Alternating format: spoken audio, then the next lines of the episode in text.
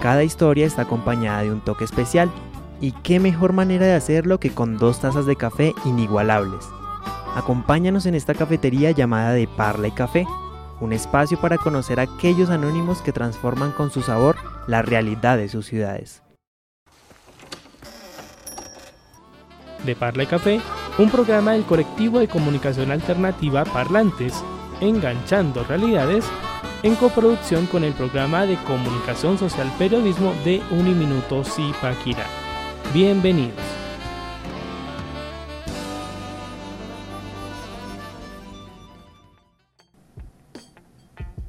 Hola, ¿qué tal? Bienvenidos a un nuevo episodio de este subprograma de Parla y Café. Mi nombre es Juan Manuel Acosta y junto a un equipo nos encontramos el día de hoy con un nuevo episodio. Así que bienvenidos, estamos aquí con Santiago, con Yusmin, con Angélica. Entonces, bienvenidos Santiago, Yusmin, Angélica, ¿cómo se encuentran en esta ocasión? Hola, hola, ¿qué tal a todas las personas que nos sintonizan a través de su plataforma digital favorita? Gracias por seguir sintonizados aquí con nosotros en su programa de Parla y Café. Muy bien, Juan Manuel, eh, feliz por estar nuevamente aquí en este nuevo episodio de Parla y espero que lo disfruten mucho todos nuestros seguidores, las personas que están conectadas con nosotros. Hola, ¿qué tal a todos nuestros oyentes? Feliz de estar en un nuevo programa más, ya casi el último programa de Pala y Café, pero con un tema interesante que para muchos es de su vida cotidiana, que es el cine y también el cine colombiano. Hay que resaltar nuestro producto nacional. Claro que sí. Ah, bueno, cabe resaltar que es el último episodio de la tercera temporada, ¿no? Bueno, Yusmin, ¿cómo te encuentras en este momento? Eh, muy buenos días, un gusto pues trabajar con la mesa de trabajo y poder hablar de este tema tan interesante con los oyentes. Bueno, claro que sí. Eh, hoy vamos a hablar de un tema realmente interesante, realmente que siento que eh, transmite mucho a través de la parte audiovisual como ya lo comentaba Santiago, es el tema del cine. En específico vamos a ahondar en esas, en esas temáticas del cine y principalmente del cine colombiano. Ese cine que, bueno, muchos conocemos algunos géneros, muchos conocemos algunas películas que quizá hayamos visto en ya algunos canales comerciales, pero el cine colombiano tiene mucho más contexto, mucha más historia que el simple hecho de lo comercial. Así que vamos con nuestra primera sección. ¿Por dónde inician los planes con amigos? Con una idea de lo que se quiere hacer. Conoce el menú de nuestro equipo.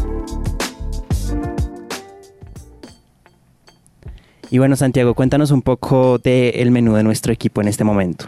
Ok, entonces el menú de nuestro equipo está por un tema interesante que es el cine. Me gustaría saber acá la opinión de cada uno respecto al cine. ¿Cómo ha sido esa relación desde que son bien pequeños con el cine? ¿Cómo ha sido esa relación? ¿Son amantes del cine, de Tarantino y también de todas las películas y documentales que ha salido en el mundo? ¿O todo lo contrario, son de otro estilo que ya casi no disfrutan el cine? Me gustaría saber eso.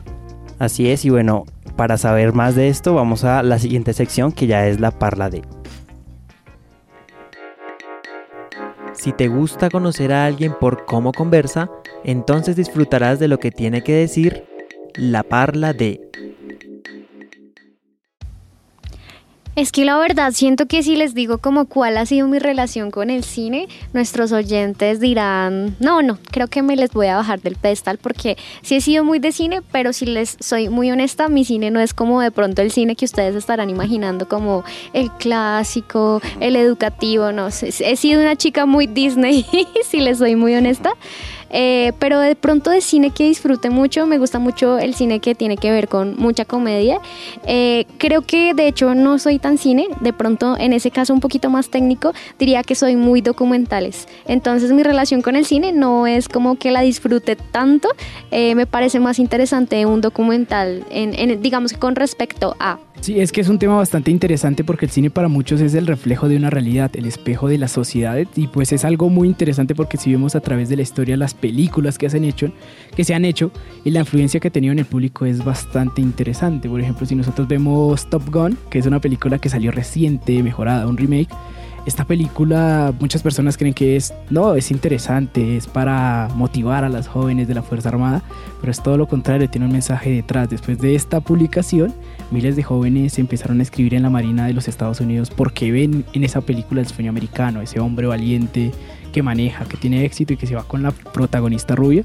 Entonces es muy curioso que las películas determinen ciertos comportamientos en la sociedad y pues que todo no está, todo no se hace por algo, o sea, como que todo todo tiene un sentido y un propósito. No es como que se pusieron a crear una película porque sí, sino que tiene un mensaje un contenido para todo el público. Eh, añadiendo algo a lo que dice Santiago, hace ocho días estábamos hablando de cómo la música influye en nuestras vidas y ahora pensándolo un poco mejor, eh, cómo el cine y todo lo que tiene que ver con los medios influye en nuestra vida, ¿no? Eso que tú decías que el soldado termina con la rubia y demás, o sea, cómo ha influido también ese tema muy de amor y la perspectiva que nos vende el cine con respecto al amor en sus diferentes contextos.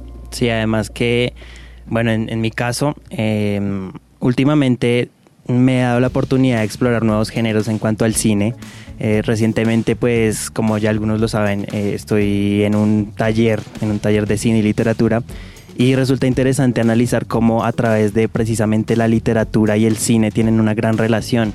Ya hemos visto algunas adaptaciones cinematográficas de justamente algunas obras literarias, pero también entender y comprender la manera en que eh, entre la literatura y el cine también hay una sincronía perfecta que cuando se logra realmente plasmar lo que puedes eh, tener en un escrito a la pantalla grande o a la pantalla chica, que en algunos casos sea, es, es increíble, ¿no? De alguna manera, como lo decía Santiago, eh, lo que se representa en la pantalla también influye mucho en cómo, en cómo los directores o las personas que están involucradas en ciertas producciones em, de alguna manera viven esa realidad o han vivido de cerca esa realidad. Por ejemplo, los conflictos que vivimos en nuestro país. Y eso me recuerda mucho en pandemia más o menos, no mentira, en pandemia no.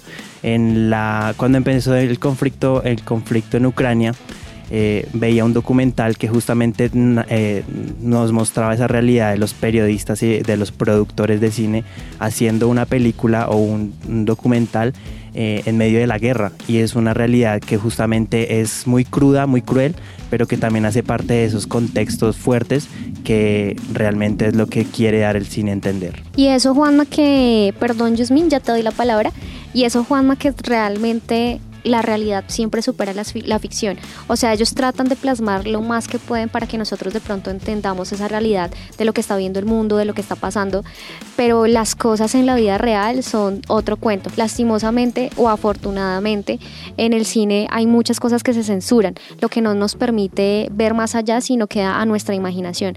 Pero en la vida real lo que pasa es totalmente complejo y diferente y yo creo que, digamos que el incentivo de todas estas producciones es poder acercarnos un poco a esa realidad, sufrimiento que han pasado las diferentes eh, comunidades y demás en estos momentos difíciles. Además de que el cine, o sea, ver la evolución que tiene es muy bueno, ¿no? Como de cómo pasó de blanco y negro a tener colores o eh, los diferentes tonos que podemos ver. Siento que el cine también aporta muchísimo a las personas ya que como cada persona tiene gustos diferentes a la hora de captar o informarse de cosas, el cine siento que sí es una manera, una fuente muy, muy grande para este tipo de conocimientos. Claro que sí, además que si analizamos, por ejemplo, los matices o algunas escenas de diferentes películas, eh, no sé si a ustedes les ha pasado que ven de pronto una película y tiene ciertos colores en las escenas que transmiten cierta emoción eso pasa mucho eh, en las producciones y por ejemplo en lo, en lo que decía Yusmin, cuando iniciaron las películas a blanco y negro, por ejemplo las de comedia transmitían mucho porque bueno, en este caso digamos que el tema del blanco y negro no era como fundamental para el tema de la comedia. Sin embargo, cuando ya fue evolucionando y fue pasando de blanco y negro a color, esos, esos tintes y esos colores que, que, se reflejaban en las escenas también demostraban mucho y generaban mucho sentimiento en el espectador. Y esto me lleva a la pregunta de ustedes cómo consideran que eh, el cine o las películas generan un impacto en el público, de qué manera creen que de alguna manera el público interpreta estas adaptaciones cinematográficas con la realidad. Es un debate histórico que se ha dado y si nosotros miramos el inicio o el comienzo del, cine siempre ha estado directamente relacionado con el comportamiento humano.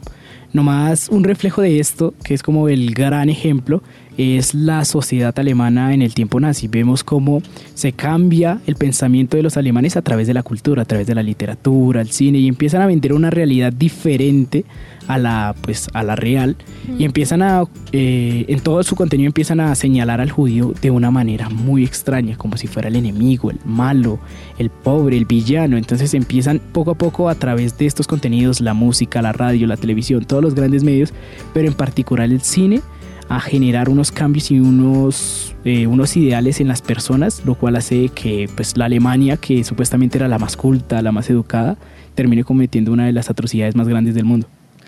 También diría que veo el cine como, como una plataforma para educarnos eh, en el sentido de, eh, tal vez a muchas personas no les gusta pues leer, como extensivamente, entonces de pronto prefieren eh, conocer o aprender cosas a través de documentales, como yo les decía, o en este caso del cine. Recuerdo mucho una película, yo sé que yo creo que la mayoría la, hemos visto, que es de Charles Chaplin, de la Revolución Industrial. Es una película en blanco y negro, súper comedia, y como a través de sus gestos, que tú decías, eh, Yusmin, que ha habido la evolución del color, pero en esos momentos como que los recursos eran un poquito más limitados, y cómo ellos plasmaron una película tan de comedia, tan buena a través de la modulación, de todo esto que, que hizo que el personaje de Charlie Chaplin le diera tanto dinamismo a la película y pudiéramos entender a trasfondo cómo fue la revolución industrial y cómo esto ha aportado a la sociedad. Entonces creo que ha influido mucho en el tema de conocer tal vez la historia eh, de manera divertida, comedia, tal vez incluso a veces trágica a través de, de estas plataformas. Tiempos modernos se llamaba la película. Sí, sí, sí, y que en eso, que en esa película muy buena, se la recomendamos a todos nuestros oyentes, empieza eh, a través del humor y a través de ningún tipo de gesto a contar una cosa que es la revolución industrial y cómo las personas, los trabajadores empiezan a ser explotados de manera injusta. Entonces es una locura porque eh, acá empieza el dilema de que sin una palabra expresa mucho y resalta mucho lo que es en este caso el capitalismo y el surgimiento de este. Entonces es bastante interesante y lo que hace Charles Chaplin es a través de la comedia reflejar pues el avance del hombre y también la explotación del trabajador. Entonces es bastante interesante y pues de admiración total.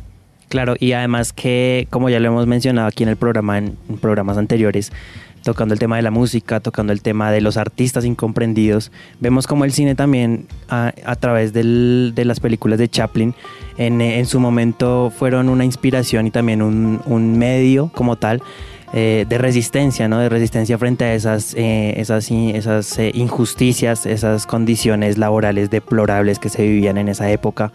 entonces, seguimos viendo como el, el, arte como medio de resistencia para, para esa sociedad que, que muchas veces presenta injusticias, ¿no?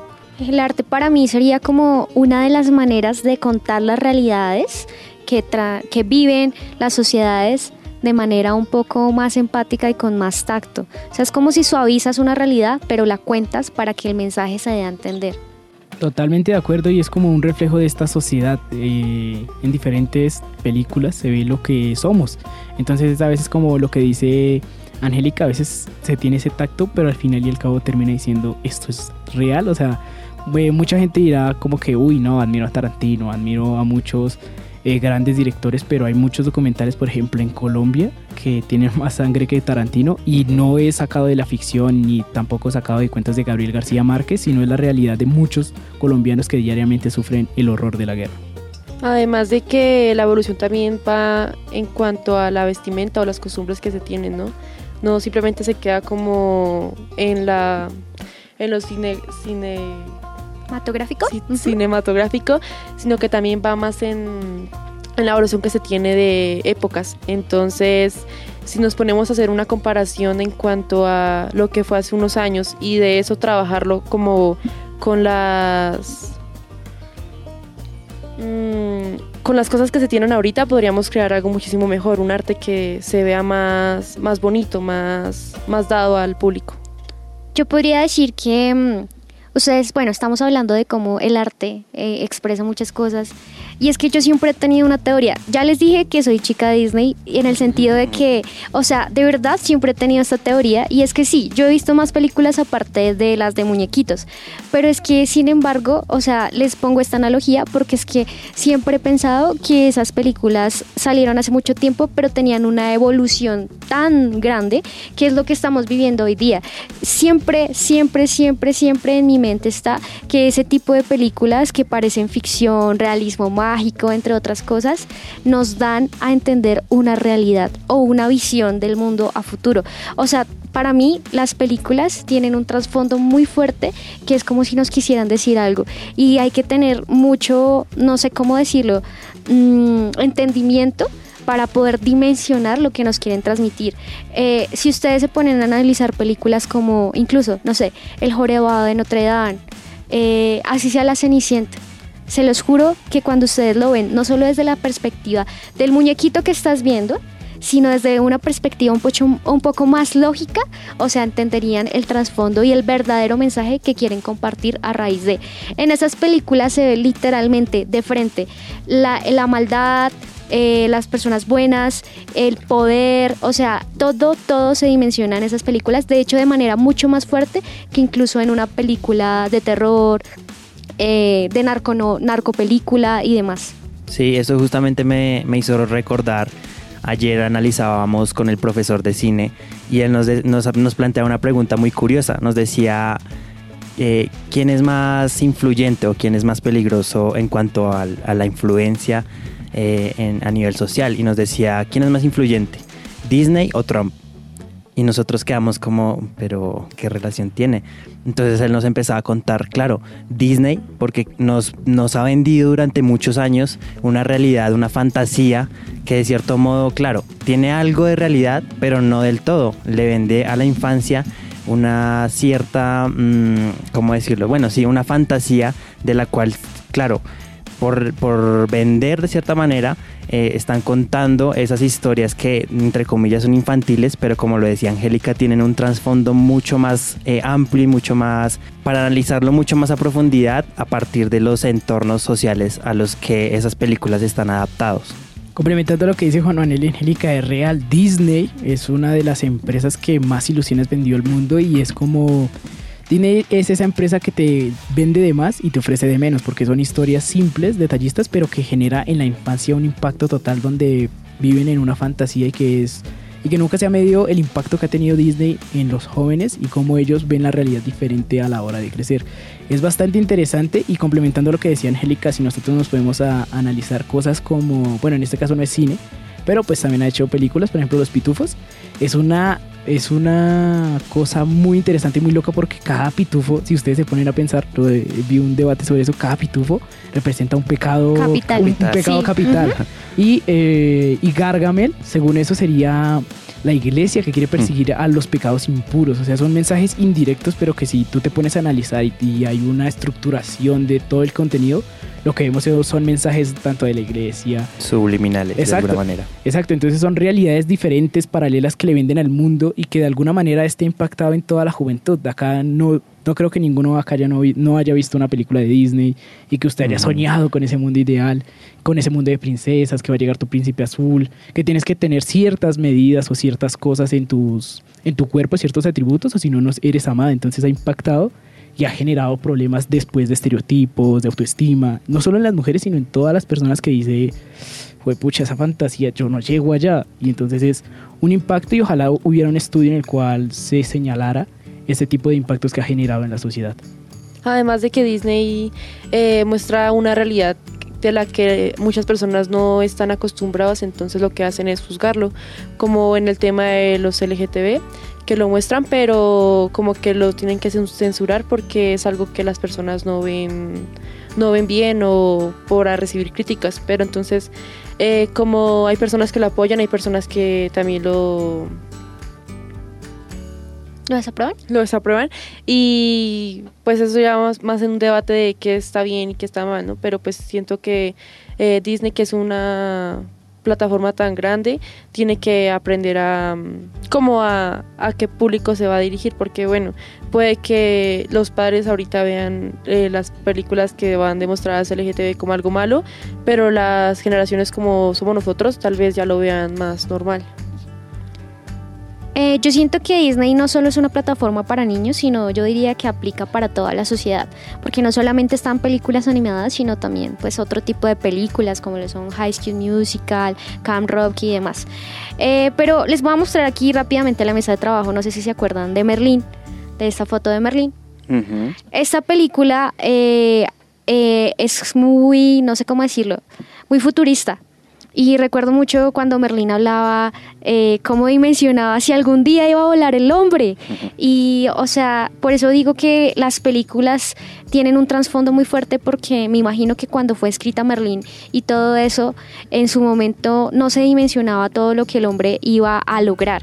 Entonces sí, lo que dice Santi es verdad, tal vez ha influenciado en muchas cosas a las personas que, que vimos o crecimos viendo este tipo de películas, pero también cuando las vemos un poco de manera más consciente, creo que nos deja un mensaje que lo personal tomo lo mejor de ello y gratificante porque tal vez nos abren el mundo a diferentes posibilidades que no imaginábamos. Sí, así es. Además que si nos ponemos a hacer un análisis de lo que han sido las películas de Disney a través de la, bueno, a través del tiempo, veíamos antes como, bueno, era el, típico, la princesa, el príncipe, eh, que el príncipe rescataba a la princesa. Y con el paso del tiempo, a medida que fue avanzando la historia de las producciones de Disney, fuimos viendo como, por ejemplo, ahorita en la actualidad, bueno, ya en esta actualidad en la que estamos, se manejan mucho más los temas de, mm, de lo que decía Yusmin, del LGTBI, pero un poco antes, si nos remontamos un poco dos, tres años atrás, se veía mucho el tema del empoderamiento de la mujer con Valiente, con La Princesa y el Sapo, con estas producciones que también trataban de cierta manera de empoderar a la mujer. Entonces también es hacer ese análisis del recorrido histórico que de cierta manera, como lo mencionábamos antes, a partir de la sociedad y los contextos sociales, las mismas películas eh, toman ese, esas temáticas para adaptarlas de cierta manera a esos mensajes inconscientes que quieren darle al espectador. Es que, o sea, con respecto a lo que dices, Juanma, podría decir que Disney es como muchas cosas en la vida, es la evolución de la sociedad. La sociedad antes tenía ese concepto de que la mujer se casaba muy joven, eh, y su única esperanza era tener un marido con, o un esposo con plata. Y hoy en día eh, ese pensamiento ya ha cambiado, así que Disney no se podía quedar aferrado en esa ilusión falsa, sino obviamente tenía que evolucionar conforme a la sociedad, porque es lo que vende, es en lo que estamos hoy día. Y ese es el mensaje que pues se quiere transmitir correspondiente a la generación diferente en la que estamos. Y Totalmente de acuerdo porque por una parte es acá un debate largo entre el bien, el mal, entre las ventajas y las desventajas. Entonces acá haciendo como un pequeño análisis, por un lado tenemos que Disney eh, generó muchos, muchos estereotipos y pues no sé, las mujeres que están acá, por ejemplo, el tema de Blancanieves, el tema de estos estereotipos de la era doméstica donde la mujer tenía que hacer los quehaceres de la casa y que tenían la obligación de corresponder al hombre, es como un impacto que todavía se sigue y se tiene ese paradigma en la sociedad porque a pesar de que hemos desarrollado muchas personas todavía creen que la mujer solo sirve para eso, pero por otro lado también ha generado un avance, como le decía Angélica, en la sociedad, en el cual pues retrata diferentes historias y pues que ha sido de inspiración para que muchos niños a través de esos espejos eh, salgan y cambien su futuro. Entonces es un debate complejo, pero lo más interesante acá es que las personas tienen que ser conscientes de que todo lo que consumen, independientemente de literatura, cine, medios de comunicación, todo tiene un objetivo, todo no está porque sí, siempre hay una intención detrás y pues cada quien debe conocer esa, intención, ¿sí? no tiene que ser uno ingenuo para creer que por ejemplo TikTok te quiere para consumir más y más y más contenido o también Facebook. Entonces es como tener un equilibrio y saber distinguir estas cosas. Es que siento que lastimosamente a veces en esa generación nos vendían una felicidad idealizada. Una felicidad idealizada es como que eh, te casas y ya porque conoces supuestamente el amor de tu vida, eres feliz y, ya. Pero miren que en medio de esas generaciones también habían películas muy buenas. aquí va mi pregunta y la voy a responder, o sea, para que no nos tardemos. Ah, pero es cuál es su película favorita de Disney. En mi caso, y que no es una película actual, o sea, de verdad me gusta mucho y siento que puedo sacar mucho de ahí, es Mulan. Siento que me representa y hace parte de las películas viejitas de, Disney, pero que tiene un trasfondo bien fuerte. Bueno, en mi caso, y ya pues cerra- eh, con esta pregunta ya vamos cerrando un poquito el primer bloque. Entonces, en mi caso, siento que, y fue una de las que me marcó mucho en la infancia tal vez, fue la de Hércules, no sé por qué, es como que lo veía como un gran héroe y bueno, como sus hazañas eran como increíbles, entonces esa es como de Disney, de las antiguas, Hércules es como mi favorita. Eh, bueno, mi película favorita de Disney es la de Enredados, ya que después de muchos años de verla, eh, me enteré que tenía como una historia mm, detrás y pues es algo que realmente impacta porque es como eh, mostraron una película tan bonita, como tan perfecta a una realidad que fue bastante violenta. Entonces esa es mi favorita. En mi caso, una película de Disney, to- no recuerdo el nombre, pero podría decir que muchas películas que siempre me llamó la atención es que no sé si Wally entra ahí en Disney. Sí, creo que sí. Wall-E. Wally es, es ver la, el fin de los tiempos de la humanidad y cómo todo está perdido. De hecho, Entonces, ya habíamos hablado de es un debate interesante de cómo la humanidad acabó con este mundo y tuvo que exiliarse en el espacio y terminamos de una manera trágica y terrible y consumiendo. consumiendo o sea, amantes del consumismo como raro, como Ujú. extraño y olvidamos cosas como la naturaleza o el paisaje. Entonces es la que me impacta más. Claro, y pues de, de hecho esa película también refleja mucho los contextos, ¿no? Que es, es realmente lo que también en el cine colombiano se muestra bastante. Y eh, aquí quiero que ustedes me comenten qué películas colombianas conocen. Ok, entonces en mi caso eh, yo tuve la fortuna de que también mi familia, mando saludo a mi familia, pues tuvo eh, desde muy pequeño apoyó el talento colombiano y pues siempre cuando salía algún tipo de película íbamos a verla. Pero que me marcó mucho la realidad colombiana, diría que... Eh, juepucha, ahorita le estaba diciendo que es colombiana... eh, Al son que me toquen. no, no, no, no, no, no. Es Perro come perro, pues es evidente, nomás el nombre lo representa uno y todo, todo lo que narra esa canción es muy buena. Y una que refleja la realidad es los eh, la estrategia del caracol, señores. Es una realidad que vive el país y que de ahí se generan muchas problemáticas sociales porque empiezan a huir las... Después del Bogotazo quedan esas casas del centro y, y demás abandonadas porque los ricos se establecen en las zonas más privilegiadas, al norte de Bogotá, exactamente, y estas personas pobres empiezan a, a instalarse en estos alquilinatos, estas casas donde se compartían entre todos, donde estábamos Yusmin, Juan Manuel, John y todos. Pero después de esto ellos tratan de recuperar sus tierras y pues es que es un debate serio sobre la tenencia y la pertenencia de, de ciertos lugares, entonces es muy bueno eh, esta historia. que De Sergio algo- Cabrera. De Sergio Cabrera que narra, que narra esta problemática social. Sí, de hecho, históricamente muchos de, de los cineastas colombianos han basado sus producciones en, en la realidad en la que vivimos. Pero hay algo muy interesante en esto y lo oí hace, hace, un, hace un tiempo atrás sobre el cine colombiano y era sobre un ilustre del cine colombiano que no recuerdo en este momento su nombre, pero en una entrevista él decía que sobre el cine colombiano hay como una mezcla de géneros, ¿sí? Como que no hay un género definido o un estilo definido del cine colombiano, porque justamente en esta película de la estrategia del caracol, eh, el asesor que, de- que en ese momento, eh, digamos que apoyó el proceso creativo, fue justamente un norteamericano, si no estoy mal. Entonces, la influencia que tenía el cine colombiano en esa época eh, estaba justamente guiada por eh, los asesores que en ese momento pues era de, ese país. Entonces él comentaba que mm, el cine colombiano se ha dividido a lo largo de la historia en dos subgéneros, por decirlo de alguna manera. Por un lado está la realidad que se muestra a partir de los conflictos, de la violencia que vive nuestro país y que ha vivido durante mucho tiempo. Y por otro lado está el cine un poco más comercial, que es el que vemos en algunos canales de televisión, que es el que vemos en, las pantallas, en las grandes pantallas, que muestran como esa realidad de la clase media colombiana, que por ejemplo, para eh, como hacer referencia un poco, El Paseo, eh, yo creo que muchos hemos visto esa película y entonces hace referencia a eso, a esa realidad de, de la clase media colombiana que sale, que, que vive aventuras un poco particulares. Entonces él comentaba eso y también comentaba que de alguna manera el cine colombiano se estancó porque no ha encontrado como esa identidad, eh, esa manera de justamente definirlo. Eh, y también comentaba algo muy interesante que es el tema de que no tenemos un, o sea, el estilo que tenemos está por regiones.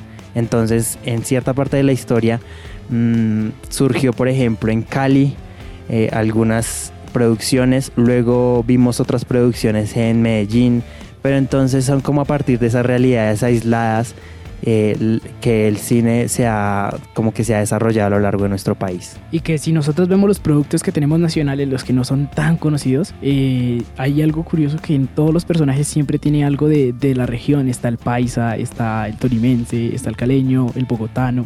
Entonces es bastante interesante porque todas estas películas es una construcción social. Eh, cabe recordar que somos un país multicultural y pues es somos ricos en ese sentido y pues todas las películas siempre tienen ese factor en el cual incluye a, pues no, no digo que a todos, pero sí a una mayoría de esta población, entonces es bastante interesante y que al final del desarrollo se tienen diferentes perspectivas sobre la misma realidad, lo cual nutre a Colombia, pero está el dilema que dice Juan Manuel, nosotros tenemos miles de historias que contar, pero todavía nosotros, el cine colombiano, no encuentra ese espacio ahí como para lucir, como para encontrar su propio estilo, sino que a veces se guía mucho por los estándares americanos, la comedia, y también nos seguimos con unos documentales europeos, entonces es como una amalgama de muchas cosas, pero al final y al cabo, eh, pues esperemos que algún día el cine colombiano tenga su propia identidad y su propia forma de contar sus historias. Sí, arraigamos muchas cosas de, de pronto de otras culturas, plasmándolas a nuestra realidad. Eh, me acuerdo mucho, ya que tú lo preguntabas, Juanma, de una película colombiana. Recuerdo mucho Roa, no sé si se acuerdan de, de esta película, que es de un personaje que era admirador de Jorge Eliezer Gaitán y eh, resulta matándolo. Pero en, real, en realidad en esa película quedan muchas incertidumbres porque no se sabe si realmente él lo mató o no, porque pues se vio, eh, digamos que presionado pues a cometer este delito.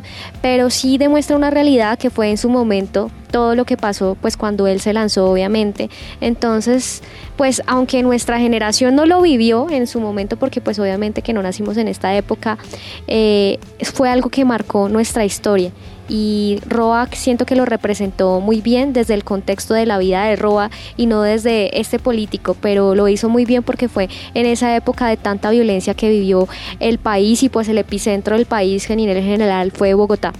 Y que generó un gran impacto el asesinato de Jorge Eliezer Gaitán. Desde ahí vemos, bueno, desde mucho antes vemos la violencia, pero en ese caso fue eh, para, en mi caso, en mi opinión, fue el sentimiento del pueblo y la frustración del pueblo que llevó y cometió todo lo que ocurrió en el Bogotazo. Fue ese sentimiento de perder la última esperanza del cambio y la indignación salió a las calles. Entonces es algo bastante polémico. Algunos dicen que Colombia se enloqueció, pero sí se tiene que reconocer que tipos como Roa pasarán a la historia por asesinar a un político colombiano que prometía el cambio. Sí, además que mm, mm, si hablamos de historia del cine colombiano, se tiene registro de que la primera película eh, mm, en el cine colombiano fue el drama del 15 de octubre, que fue hecha por el director Di Dominico en 1915. Y esta pues se basó principalmente en una historia real, en un hecho real y violento, que fue un film documental narrado em, y que recreaba también el asesinato del general Rafael Uribe Uribe en esa época. Esto también generó controversia ya que se usaron supuestamente a los, a, los asesinos como actores, los cuales se interpretaban a sí mismos. Además que al parecer el, eh, filmaron el documental sin la autorización de la familia Uribe, entonces esto también generó como mucha controversia y no al final no se, no se estrenó en las salas de cine, pero fue también destruida por orden judicial, por precisamente hacerla de manera pues mm, sin autorización ni de la familia ni pues del mismo gobierno. También tenemos que eh, después de aquel incidente se comenzaron a filmar historias de ficción basadas en, en los bestsellers de la época. Tenemos que en 1922 se realizó el, largometraje de, de, María por el director Olmedo en 1922 y también era pues basada en el libro de Jorge Isaac. Vemos como a partir de ahí se empieza a adaptar el cine a los a las obras literarias que en su momento eran, eran de auge y también hacer la relación de, como ya lo comentaba anteriormente, la literatura tuvo un papel fundamental ahí porque, bueno, mucho antes del boom latinoamericano, que fue como lo que rompió ese esquema en cuanto a la literatura de Latinoamérica, em, desde, desde afuera veían a Latinoamérica como, en cuanto a la literatura, no tenía potencial para hacer literatura. Sin embargo, empezaron a ver estos, estos eh, grandes autores como Gabriel García Márquez, como, bueno, diferentes autores que en su momento ya como tal empezaron a, a contar esas historias que se vivían desde sus entornos y eso también permitió que eh, a partir de la literatura desde afuera ya se viera como tal eh, con un sentido más grande de lo que se podía hacer a partir de lo que de las realidades que se vivían aquí, aquí en Latinoamérica y a partir de ahí también el cine como tomó fuerza eh, con esas adaptaciones cinematográficas. Y que se tiene que tener, eh, eh, bueno, acá un dato curioso, que el cine colombiano cuando antes era mudo, cuando era a blanco y negro, nosotros creamos diferentes producciones que impactaron al mundo, pero que de alguna manera con el pasar del tiempo y pues por falta de dinero, de inversión, pues empezó a generar una, una caída en picada y pues se retoma nuevamente con las producciones que nacen en los 70, 80 y 90 pero que igual eh, crea políticas públicas para apoyar el cine colombiano, el talento local pero en los 70, 80 y 90 se realizan algunas producciones, pero hasta el momento no se ha logrado una visibilización aparte de, Colombia, entonces es como que no ha logrado entrar a ese mercado del cine. Descubre más detalles de este episodio y algunas sorpresas en nuestras redes sociales, como arroba de Parla y Café. Bueno, continuamos aquí en De Parla y Café y ahora en este momento vamos a pasar a nuestra última sección del programa que es Citando a. Una idea clave ayuda a recordar muchas cosas y nos permite decir que estamos citando a. Y en citando a, el cine no es un trozo de vida, sino un pedazo de pastel de Alfred Hitchcock. Bueno, esta frase es muy interesante porque también refleja mucho que no solo a, través de las adaptaciones cinematográficas se puede reflejar la vida de una persona, sino también nos invita a disfrutar el cine, disfrutar todos los géneros, no, no encasillarnos en un solo género, sino también aprender de cada género, de cada película que veamos, no convertirnos en en críticos tan fuertes del cine, sino también eh, analizar las películas a fondo, qué mensajes nos quieren dar, qué mensajes nos quieren transmitir y también aprender y deleitarnos, ¿no? Deleitarnos con, con las imágenes, con los planos, con los colores que cada adaptación cinematográfica pueda tener. Es que eso me hace recordar mucho a un autor, no recuerdo muy bien, que dice que, que de nada sirve leer los libros si tú no lo aplicas en tu vida. ¿Qué significa esto? Lo que dice este autor es de que, bueno, está muy bien y reconoce y aplaude a todas las personas que leen libros, pero si esas personas no plasman los mensajes y todo lo que plasman esas historias en su vida, pues no está haciendo nada porque usted no está cambiando su vida, simplemente está leyendo por leer. Entonces en el cine también es eso, es una invitación a todos nuestros oyentes a que disfruten del cine, que apoyen, que... Eh, Colombia tiene mucho más que ofrecer que aparte de las películas comerciales. Está muy bien el paseo para diciembre, para verlo con la familia, pero hay películas de personas que se están esforzando para, para contarnos una realidad, contarnos una historia. Tal vez alejada de nosotros, eso es una realidad, como Monos, la estrategia del corazón, perro come perro, pero que son historias y que esto te permite conocer y tener un poco más de bagaje en no solo en la cultura, sino también en la realidad del país, porque nosotros, por ejemplo, todos los integrantes de la mesa, vivimos en una burbuja acomodada de privilegios, de gustos, pero hay muchos colombianos, muchos niños que tienen otra historia, otra realidad. Otra realidad que contar. Y eso me recuerda también que, bueno, invitarlos a todos los que nos están escuchando que consuman el contenido local y también se empapen del tema. Tenemos, por ejemplo, plataformas como RTBC Play, como Señal Memoria, que son que son plataformas y páginas web de, de RTBC, justamente el Sistema de Medios Públicos de Colombia, que nos invitan y también nos ofrecen ese contenido de manera gratuita. Por ejemplo, RTBC Play es una, es una plataforma que últimamente la he estado explorando y me ha parecido supremamente interesante. Tiene, por ejemplo, bueno, no solo, no, solo películas, sino también tiene podcasts muy interesantes que se hacen a partir de las comunidades. Entonces hacerles la invitación a que consuman ese contenido local y se empapen también de sus realidades. Y lo que tú dices, eh, Juanma, lo que tú dices, Santi, eh, no solamente consumir lo comercial, sino también algo que habla un poco más de nuestras realidades. Como les mencionaba antes de que volviéramos eh, otra vez acá al programa, toda la historia que fue la masacre de las bananeras también. Hay mucho material correspondiente a ese. Eh, también recuerdo mucho, no una película, de hecho es una serie, Distrito Salvaje, quien no se la ha visto para que la pueda ver y cómo entender las diferentes realidades de nuestro país que se han tenido, que han tenido que atravesar, pues tal vez por tanta injusticia social, por tanto poder y por tantas cosas que a veces nos sesgamos por lo mismo que decía Santi. Eh, vivimos en una burbujita donde no hemos querido salir de ella, pero sí nos movemos un poquito vamos a entender de pronto otros contextos por los cuales las diferentes partes de nuestro país ha tenido que atravesar. Y pues es que no hay excusa para ninguno de nosotros, ni la juventud, ni ninguna persona, porque lo que decía Juan Manuel, hay diferentes recursos que ha hecho Señal Colombia, RTBC, y pues que ha generado todo una gran colección de películas, libros que pues le enseñan a uno y que es como un Disney a lo colombiano y es algo de nosotros, algo que debemos sentirnos orgullosos y apoyarlos, porque hay diferentes contenidos, no son esas películas que muchos creen, sino que también hay contenidos para los niños, Puerto Papel, diferentes series animadas donde les permiten y les ayudan a cocinar, a crear arte.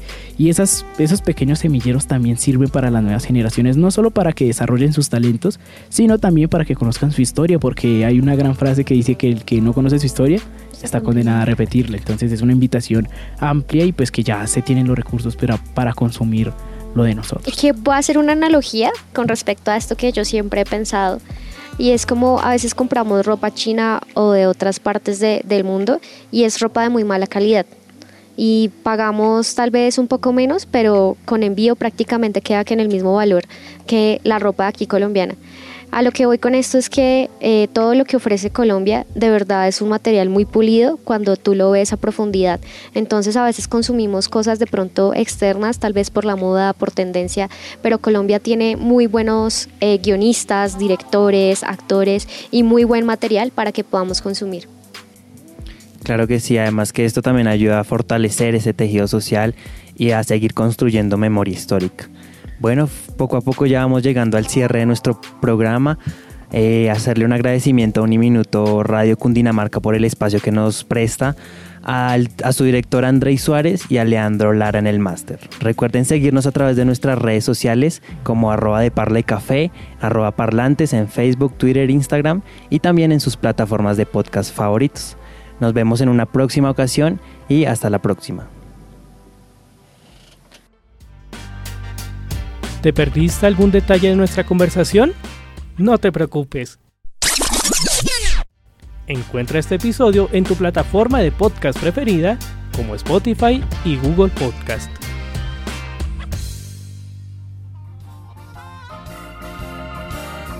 De Parla y Café, un programa de parlantes Enganchando Realidades, en alianza con el programa de comunicación social periodismo de Uniminuto Centro Regional Zipaquirá. Feliz café de la semana.